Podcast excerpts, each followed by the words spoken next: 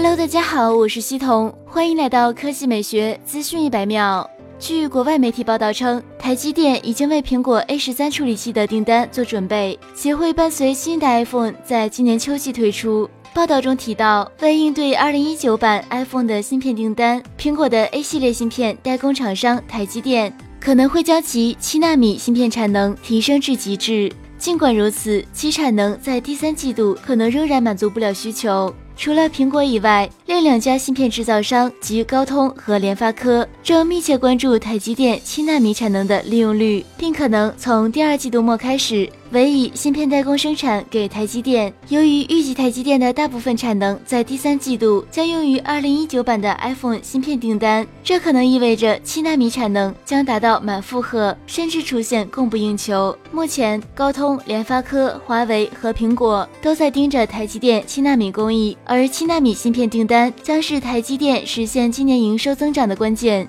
好了，以上就是本期科技美学资讯一百秒的全部内容，我们明天再见。